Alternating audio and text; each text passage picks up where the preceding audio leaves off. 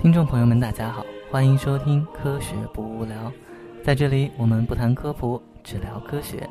今天是我们的第十二期节目，欢迎回来。伴随着清华大学校歌，我们进入了人物专题的第一期节目。今天要聊的这个人以及背后的人和事，都和清华密不可分。今天我们说谁呢？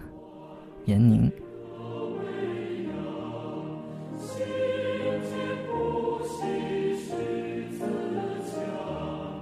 要说闫宁，最开始是因为《Cell》杂志四十周年推出的 Forty Under Forty 的活动，他们评选出四十名在四十周岁以下的年轻科学家，闫宁作为少数的华人科学家位列其中。那么，首先我们来看一看闫宁的履历吧。闫宁，一九九六级清华大学生物科学与技术系本科生。二零零零年毕业之后，奔赴美国普林斯顿大学分子生物学系攻读博士。五年之后，严宁获得博士学位，留在原地继续从事博士后研究，直至二零零七年回到清华大学任教授之职，直至如今。攻读博士期间呢，严宁主要运用结构生物学、生物物理和生物化学的手段。研究肿瘤发生和细胞凋亡的分子调控机制。由于对线虫及果蝇细胞凋亡通路工作积累的杰出研究成果，严宁获得了2005年由《Science》杂志和 GE Healthcare 评选的北美地区青年科学家奖。该奖励专门用来鼓励每年最优秀的生命科学博士毕业论文，在全球范围内每年仅有五人入选。严宁在博士后期间继续从事结构生物学研究，重点研究膜蛋白的结构与功能，成功解析了一个重要的膜整合蛋白酶的高分辨率原子结构，揭示了它的作用机理。博士和博士后期间，严宁在国际学术杂志发表了学术论文以及综述文章，总计十七篇，其中作为共同通讯作者发表综述文章《Annual Reviews》和《Cell》。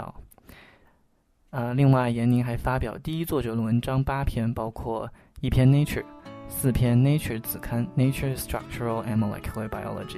以及一篇《Molecular Cell》，一篇《JBC》和一篇《Cell Cycle》。这里面随便抽出两篇文章，就足够一个优秀的博士生满载荣誉的毕业了。二零零七年，严宁被聘为清华大学医学院教授，目前为清华大学最年轻的教授和博士生导师。在清华大学任教至今，严宁作为共同通讯作者，已发表文章二十八篇，其中包括两篇《Cell》、七篇《Nature》和一篇《Science》。那么，在二零零二零一二年，严宁获得第九届中国青年女科学家奖。好，我们简要的念完了严宁的履历，所以现在还会有人问，为什么我们要做严宁的专题吗？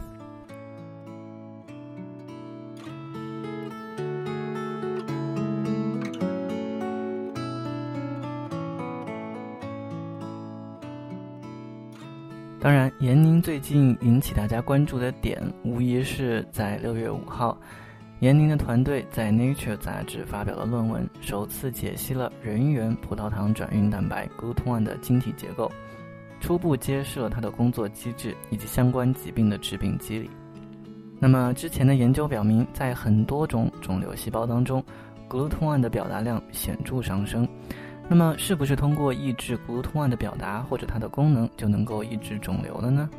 闫宁团队的工作为进一步研究 GLUT1 在肿瘤细胞中的作用和设计特异性的药物去抑制 GLUT1 的功能提供了基础。但是，GLUT1 在肿瘤当中到底起到多么关键的作用？抑制 GLUT1 是否就能够治愈肿瘤？目前还是不知道的。不过有意思的是，闫宁团队的此项科研成果。被国内媒体纷纷以“饿死癌细胞”作为关键词，或者直接以“清华团队找到饿死癌细胞良方”作为标题，进行了密集的报道，一时间引起了公众的极大关注和热烈讨论。那么说到这儿，我们进一首歌，来自黄小琥的《没那么简单》。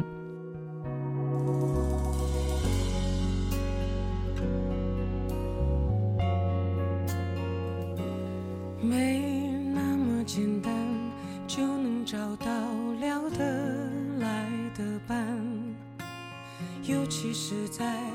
看过了那么多的背叛总是不安只好强悍谁谋杀了我的浪漫？没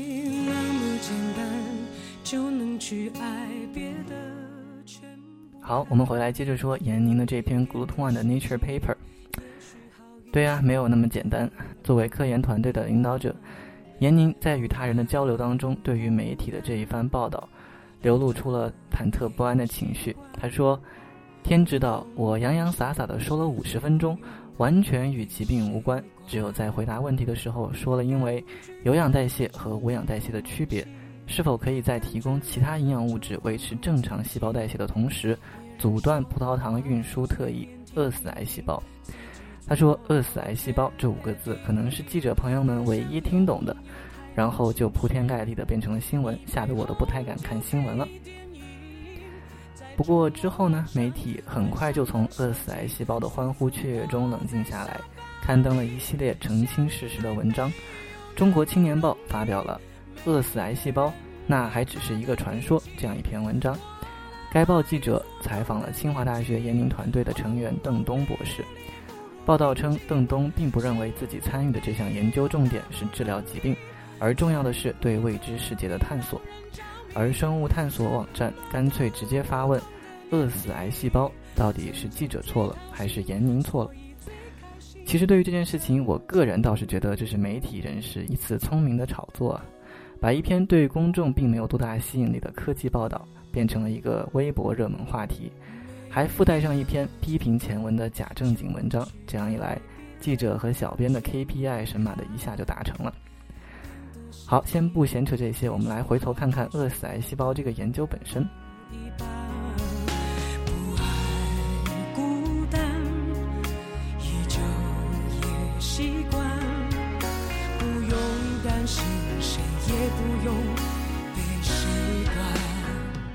为了了解 Glut One，我想我们在这里需要补充一些学术背景。葡萄糖呢，也就是 glucose，它是地球上包括从细菌到人类各种生物已知的最重要、最基本的能量来源。葡萄糖代谢的第一步就是要进入细胞，但是清水的葡萄糖并不能自由地穿越疏水的细胞膜。葡萄糖进出细胞需要通过镶嵌于细胞膜上的葡萄糖转运蛋白才能够完成，其中一类属于，嗯、其中一类属于葡萄糖转运蛋白，也就是 glucose transferase。嗯啊，glucose transporters，简称叫做 GLUTs，G L U T。那么 GLUTs 它又属于这个主要协同转运蛋白超家族，叫做 Major Facilitator Superfamily，MFS，这样的一个转运蛋白。它们呢是大脑、神经系统、肌肉和红细胞等等组织器官当中非常重要的这样的一个转运蛋白。那么，在人体的十四个葡萄糖转运蛋白，也就是 GLUTs 当中呢，GLUT one 到 GLUT four 这四个蛋白，啊、是这四个蛋白质，它们的生理功能是最为重要，也是研究最为广泛的。其中 GLUT one 因为发现的最早而命名为 GLUT one，就是第一个 GLUT。GLUT1 几乎存在于人体的每一个细胞当中，是红细胞和血脑屏障等上皮细胞的主。主要葡萄糖转运蛋白对于维持血糖浓度的稳定和大脑的供能起到了关键的作用。在已知的人类疾病当中，导致 GLUT1 功能异常的突变会影响葡萄糖的正常吸收，经常会导致大脑的萎缩、智力下降、发育缓慢、癫痫等一系列疾病。而另一方面，当发生癌变的时候，葡萄糖是肿瘤细胞最重要的能量来源。但是肿瘤细胞由于缺乏氧气供应，而只能对葡萄糖进行无氧代谢，同质量的葡萄糖所提供的能量不到正常细胞的百分之十，因而肿瘤细胞对葡萄糖的需求急剧增高，这种被称为 Warburg effect。在很多种类的肿瘤细胞当中，都观测到 GLUT1 的超量表达，以大量摄入葡萄糖维持肿瘤细胞的生长扩增。这也使得 GLUT1 的表达量成为了检测癌变的一个重要指标。那么，葡萄糖跨膜转运的研究历史，基本上代表了人类理解物质跨膜运输的历史。将近一百年前，人们就观测到红细胞对于葡萄糖的饱和性吸收。最初认为葡萄糖是通过自由跨膜扩散进入细胞的，但是随着实验证据的积累，一九四八年，研究人员首次提出了葡萄糖的进入红细胞的跨膜扩散需要，呃，需要细胞膜上特定组分的参与。而一九五二年，研究人员又通过对人体红细胞转运葡萄糖的动力学研究，提出了饱和运载机制，理论上揭示了细胞膜上的运载体的存在。呃，一九七七年，呃，卡萨哈拉和 Hinko 从人体红细胞提纯分离出了参与葡萄糖转运的膜蛋白，并实现了脂质体重构功能实验，证明了葡萄糖转运蛋白的存在。一九八五年，Harvey Lodish 实验室首次鉴定出了人体 GLUT1 蛋白的基因序列，并根据氨基酸序列预测了其具有十二个跨膜区的拓扑结构。一九九一年，研究人员首次报道了与 glutone 突变体相关的疾病症状，并将这一大类与 glutone 突变相关的疾病命名为 DELEVO 综合症，显示了 glutone 与人类健康的紧密关联。那么，自从获得了大量生理、病理、细胞、生化信息之后，获取 glutone 的三维结构就变成了该研究领域最期待的下一个突破。为了结构生物学研究。科学家尝试了从红细胞以及动物组织当中直接提取 GLUT1，或者通过重组表达的方法获取。同时，大家还尝试通过研究 GLUT1 到 GLUT4 的同源蛋白结构信息，来间接理解这些重要的人源结构蛋白。上个世纪八十年代，Henderson 等人报道了多个与 GLUT 具有细胞、具有序列同源性的细菌糖转运蛋白。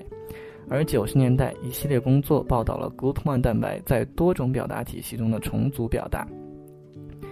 而真正的结构生物学突破发生在二零一二年，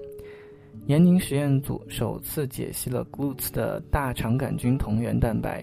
XYIE 与葡萄糖结合的高分辨率晶体结构，并利用同源建模预测了 GLUT1 到 GLUT4 的三维结构。时至今日，人源 GLUT1 蛋白的晶体结构的捕获，为理解这个具有历史研究意义的转运蛋白掀开了新的一章。延宁研究组能够在激烈的国际竞争当中率先解析出 GLUT1 的晶体结构，源于他们对 MFS，也就是刚才提到的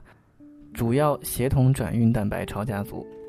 这样一类蛋白质的深入理解和研究沉淀。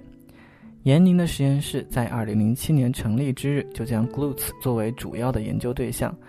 然而，作为结构生物学领域最为困难的膜蛋白，尤其是真核膜蛋白的研究，首先你需要培养出一支完整的、靠谱的研究团队。因此，他们从相对简单的细菌同源蛋白开始着手，边培养学生边积累经验教训。2010年解析了大肠杆菌中盐藻糖转运蛋白的晶体结构。发表在二零一零年的 Nature。二零一二年解析了呃木糖转运蛋白 XYIE 的晶体结构，发表在二零一二年 Nature。在研究这些同家族糖转运蛋白的结构与机理过程当中，他们对 MFS 家族的工作机理有了更为深入的了解，分析出 GLUT1 结晶的瓶颈在于高度动态，结构不稳定。针对这一问题呢，他们别出心裁地找到了将 GLUT1 锁定于某一构象的致病突变体，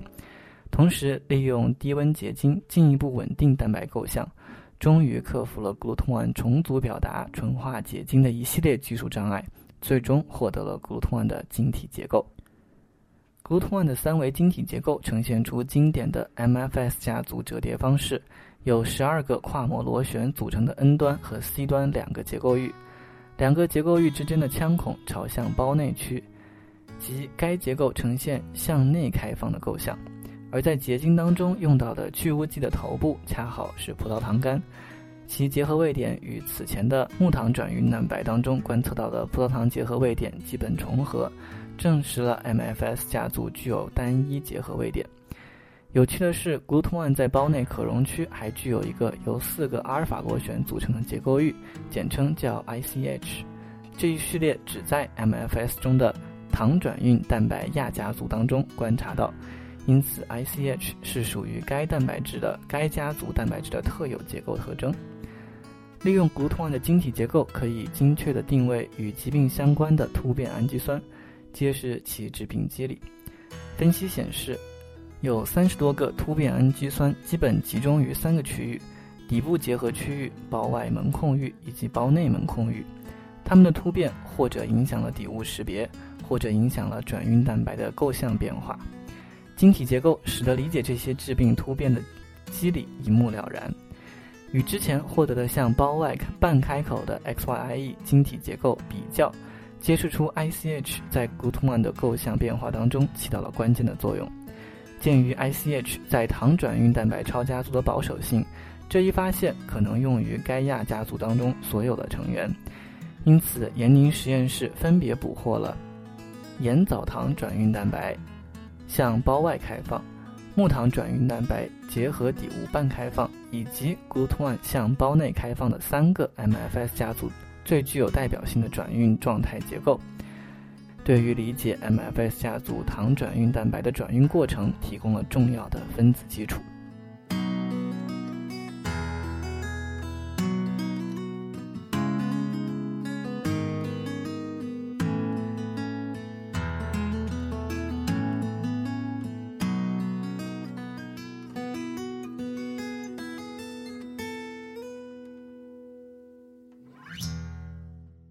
让我们回到前面说饿死癌细胞这个事情。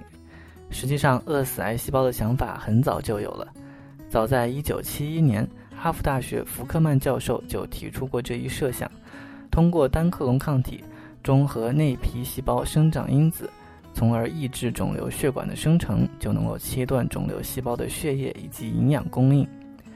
这种抗肿瘤的方法也被称为抗肿瘤血管生成疗法。一九九四年，哈佛大学癌症研究中心曾采用该疗法，一次性治愈了七只刘易斯肺癌小鼠。目前，抗肿瘤血管生成加上抗肿瘤细胞增殖的 A 加治疗方案已经在许多医院普及。但是，以 GLUT1 为靶点，开发出特异性的抑制剂来阻断葡萄糖转运至癌细胞，从而让癌细胞因缺乏营养供给而无法生存的想法。虽然多年前就已经有人提及，并且为此申请了相关的研究课题，不过到目前为止还没有见到任何 GLUT1 的抑制剂在临床上的应用实例。另外，不同的葡萄糖转运蛋白分布在不同的细胞，行使着相同或者不同的功能，比如说单糖运输或者几糖运输，或者是双向运输等等。而每一种细胞上都分布着不止一种类型的葡萄糖转运蛋白。这就使得 GLUT1 的功能被抑制以后，其他的葡萄糖转运蛋白很有可能可以代偿它的功能。比如说，GLUT3，它主要分布在神经元和胎盘组织。当脑瘤患者的 GLUT1 被抑制之后，仍然可以依赖 GLUT3 来摄取葡萄糖，因此癌细胞还是能够继续生长。同时，GLUT1 还有一个容易被诱导的特点，也就是说，当葡萄糖水平降低的时候，它就会相对来说提高表达量；当葡萄糖水平高的时候，它就可以调低表达量。这就使得将来使用抑制剂的时候会面临一个水涨船高的一个难题，也就是说，GLUT1 的活性很难彻底的被抑制，或者说，呃，它也很有可能会被轻易的诱发出耐药性。虽然 GLUT1 蛋白的结构已经被解析出来，但是基于结构的药物设计、研发、临床前以及临床试验等等，还有大量的工作要做。目前来憧憬说这个通过解决 GLUT1 来提供抗肿瘤的临床应用，呃，似乎还为时过早。那么这里呢，我们也插入一段媒体采访严宁的这样一段录音，来让我们来听听严宁自己怎么来评价自己的这一项研究工作。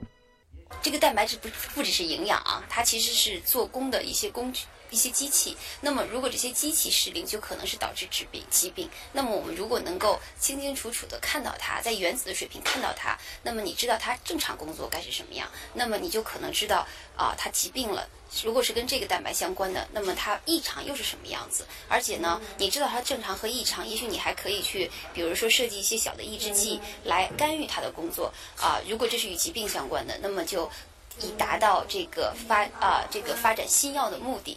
我当时选择就把葡萄糖转运蛋白，因为它的重要的以及基本的意义，所以把它选为了一个我们重要的攻坚方向啊。其实这个蛋白啊。这个领域已经对它的结构可能已经做了四十多年了。那么我们开始来做的时候，也是把它作为一种攻坚的性质，也不知道会不会成功，但是很高兴啊，还是挺快就做出来了。lady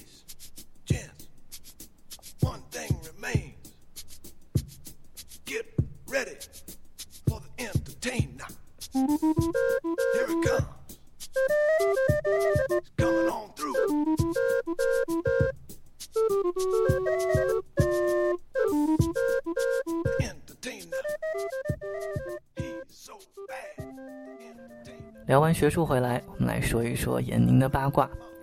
一九九六年，闫宁成为清华大学生物科学与技术系的一名新生。他说：“选择清华是一个迷迷糊糊的选择。高中时代，他更喜欢文科。”所以，当文理分班的时候，自己选择了文科。但是，因为每次考试都是年级第一，班主任认为成绩好一定要学理科，而且当时盛行学好数理化，走遍天下都不怕的说法。于是，他就被拉回到了理科班。然后，高考填志愿的时候，母亲非常希望他学医，但是他很害怕解剖，所以不太敢当医生。然后，母亲又建议他学金融或者是会计。他也实在是没有兴趣，而父亲听说二十一世纪是生命科学的世纪，嗯，这句话我们也听说过，所以闫宁的父亲就建议他去学生物。闫宁当时想，生物与医学挺近的呀，为了让爸妈也都能够高兴一下，所以作为一个折中的妥协，他就报了生物系。嗯，就就这样吧。然后闫宁因为很喜欢高中时候学的英文教程《Family Album USA》当中描述的密西根大学，因此闫宁留学美国的第一理想也正是密西根大学。但是碰巧的是，当时普林斯顿大学分子生物系助理教授施一公到清华大学做了一个报告，介绍了普林斯顿大学的情况。那一次呢，由于闫宁生病，他并没有去，但是同寝室的同学回来告诉他，一公很牛。而且普林斯顿大学很好，而且一公是清华大学系复系之后的首届本科毕业生，也是2000年负责面试亚洲学生的普林斯顿教授。于是闫宁就给施一公写了一封很拽的英文信，在信中言简意赅地列举了各自己的各种成绩。在结尾的时候，闫宁说：“我觉得自己在各方面能力都很出色，我希望把时间花在更有价值的地方。”但是申请出国太浪费时间和浪费钱了。如果普林斯顿大学愿意录取我，我就不再花精力去申请别的学校了。可能是这一封初生牛犊不怕虎的信把义工给镇住了。他从普林斯顿打电话面试了闫宁。于是，在大四的寒假，闫宁得到了普林斯顿大学的录取通知书。而在此之前，他也已经获得了密西根大学的录取通知书。闫宁说：“因为我在申请。” U 密试的时候，并没有说我一定会接受录取，但是我在给义工写信的时候承诺了，如果被录取，就一定会去普林斯顿。我觉得说话要算数，这样他就去了普林斯顿。好，既然这里说到十一宫，我们就不得不多说几句了。十一宫是何许人也？那么，简单的来说，施一公是著名的结构生物学家，现任清华大学生命科学学院院长。二零一三年当选美国艺术与科学院的外籍院士、美国科学院外籍院士，成为美国的双院外籍院士。二零一三年当选中国科学院院士。二零一四年获得瑞士艾明诺夫奖。这些头衔听起来都特别吓人，而且施一公的这条路走的不是一般的快。八九年，施一公获得清华大学生物科学与技术系的学士学位。九五年获得 John Hopkins 分子生物学博士学位，而九六年到九七年，在美国的啊 Sloan 癌症研究中心结构生物学实验室做博后。九八年，他就来到了普林斯顿大学分子生物学系任助理教授。仅仅三年之后，二零零一年，他就成为了副教授。而又仅仅过了两年，二零零三年，施一公就成为了普林斯顿大学史上最年轻的正教授。二零零八年，施一公获得了 HHMI，但是他为了全职回清华，拒绝了这一项 title 以及伴随而来的每年一百万美金的研究经费。那么，研究蛋白质结构为什么会这么牛呢？一来，施一公他们的手艺好，不管多难的蛋白结构也都能够解得出来。二来，施一公解的蛋白的功能都太重要了。施一公在在王晓东用生化的手段研究细胞凋亡机制、分离各个凋亡通路当中的蛋白质的黄金时段，施一公和他进行了深入的合作。而现在，施一公转向致癌，而也就在前几天，施一公教授研究组在世界上首次揭示了与阿尔茨海默综合症。发病直接相关的人源伽马分泌酶复合物，这样的一个东西的精密的精细三维结构，为理解伽马分泌酶复合物的工作机制，以及阿尔茨海默症的发病机理提供了重要的线索，在人类对该疾病的研究历史上迈出了关键的一步。而这样一项研究成果，也在六月二十九日，以长文的形式在 Nature 杂志在线发表。而在就像我们前面提到的一样，闫宁自从两千年进入普林斯顿大学之后，就师从施一公，并且开始了长达一生的合作。好，这里让我们进入一首歌 summer on renewal，《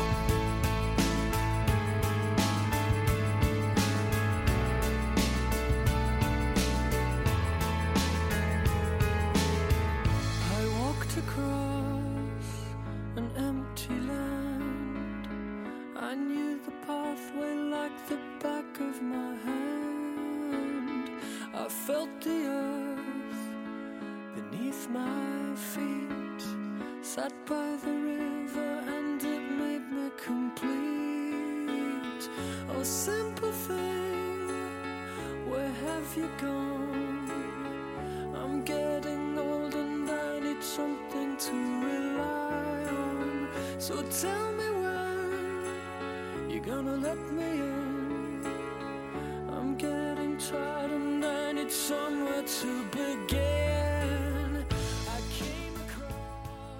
好，回来我们接着说闫宁的一段小故事。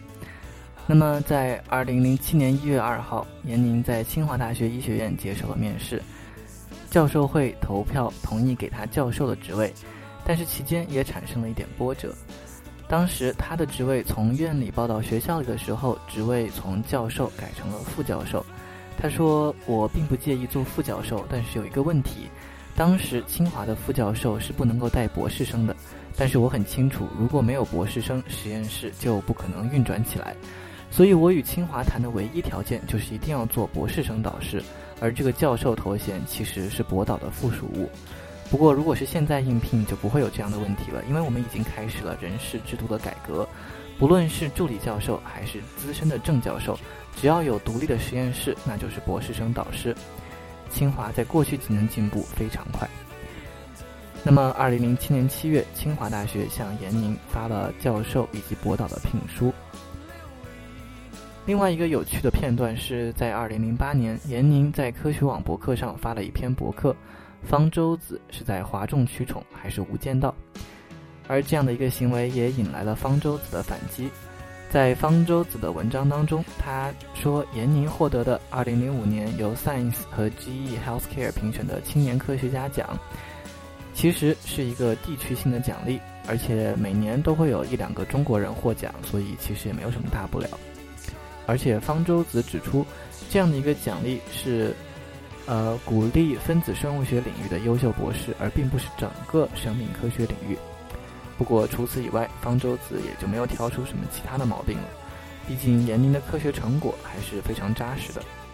其实呢，纵观全球华人女科学家。年少有为的除了闫宁之外，另一位女科学家也广为人知，她就是庄小薇。庄小薇一九八七年十五岁的时候，从苏州中学科大少年班预备班考入中国科技大学少年班。一九九一年毕业赴美。一九九七年在加州大学伯克利分校拿到物理学博士学位，而后他继续在伯克利做博士后研究。而他的博士后的导师正是华裔的诺贝尔奖获得者朱棣文，啊，而朱棣文本人也是奥巴马政府内阁当中的能源部长。二零零一年，庄小薇被聘为哈佛大学助理教授，二零零五年获得 HHMI，二零零六年成为哈佛大学物理和化学系的双聘教授。而在此期间，庄小薇曾经获得了二零零三年的天才奖，也是第一位获此殊荣的华人女科学家。直到二零一二年五月一号，四十岁的庄小薇被选举为美国科学院院士。庄小薇实验室的主要研究工作是发展和使用单分子生物学以及生物成像技术，以及超高分辨率生物成像技术，用以研究体外以及活细胞当中生物分子以及分以及生物分子的组装过程。有人评价说，严宁的工作没有办法跟庄小薇的相比。严宁的科研成果也并没有庄小薇来的那么重要。其实，对于研究本身的重要性来说，也多少存在仁者见仁，智者见智的问题。但是有一点是不可否认的，那就是不管是严宁还是庄小薇，他们都将自己的科研作为了生活的一部分。也正是他们对科研的专注，让他们能够在自己的领域不断有着新的发现以及突破。那么，既然说到著名的女科学家，我们。不由得想起之前节目当中聊到的另一位美女科学家小宝方晴子。最近呢，小宝方晴子酸域诱导干细胞相关的研究闹剧也算是落下了帷幕。日本媒体六月三号发表的报道称，在对 STEP 实验当中用到的细胞进行了基因检测之后，结果显示啊，这样的一个酸域诱导干细胞的结果不存在。那么六月四号，小宝方晴子同意撤回被认为存在不当行为的论文。七月二号，《Nature》杂志正式撤回那两篇曾经引起巨大反响的论文，而论文当中所有的作者都已经同意撤稿。那么，在经过长达五个月的调查之后，论文当中的多项错误基本上都已经现形，有好几个重复试验都以失败告终。论文的第一作者。小宝方晴子被所在的学术机构，也就是李岩，认为学术不端，而他所在的发育生物学研究中心也很有可能因此关闭。你说，同样是年轻的美女 PI，差别咋就这么大呢？唉，让我们祝福严宁以及严宁的团队，在学术殿堂当中继续稳步、扎实、勇敢地向前进。最后呢，请让我们引用严宁在自己的科学网博客上发表的感想，作为本期节目的收尾吧。严宁说：“我们做结构生物学的，受到了冷嘲热讽，可能仅次于做测序的。大家说我们是工匠，是劳动密集型。对此，我经常一笑了之，懒得辩解。就算现在这一刻写到了这里，嗯，我脑子瞬间涌出十几条驳斥，依旧懒得写出来，因为没有必要。”可能人有时候有点骄傲的矫情，就懒得解释了。不过我要强调一点，从我进入结构生物学这一领域之初，我难以忘记的还是大四本科生的时候，第一次听当时普林斯顿的助理教授施一公做报告。他强调的一句话说：“对于结构生物学，拿到结构仅仅是一个起点。”这句话对我的科研影响至深，至今。闫宁说，他曾经也单曲循环过黄安的《匆匆》，歌是这么唱的：匆匆太匆匆，你我早已各奔西东。匆匆太匆匆，要相见，只有在梦中。匆匆太匆匆，今夜无雨。也无风，匆匆太匆匆，像花开花落，人间如梦。匆匆太匆匆，各位听众朋友，你我早已各奔西东。我们下期再见。匆匆太匆匆，要相见只有在梦中。收听科学不无聊，请在苹果 iTunes 商店、荔枝 FM、喜马拉雅电台、新浪微博音乐人、豆瓣音乐人 DJ 小站搜索“科学不无聊”五个汉字。同样，也欢迎听众朋友在新浪微博和豆瓣搜索“科学不无聊”，关注我们并参与互动。我们的 QQ 群也向大家开放，群号是三二二二三四九八二。重复一遍，群号是三二二二三四九八二。我们的节目会在美国东部时间每周三晚十二点，也就是北京时间每周四中午十二点准时更新，敬请期待。就算你在西，我在东。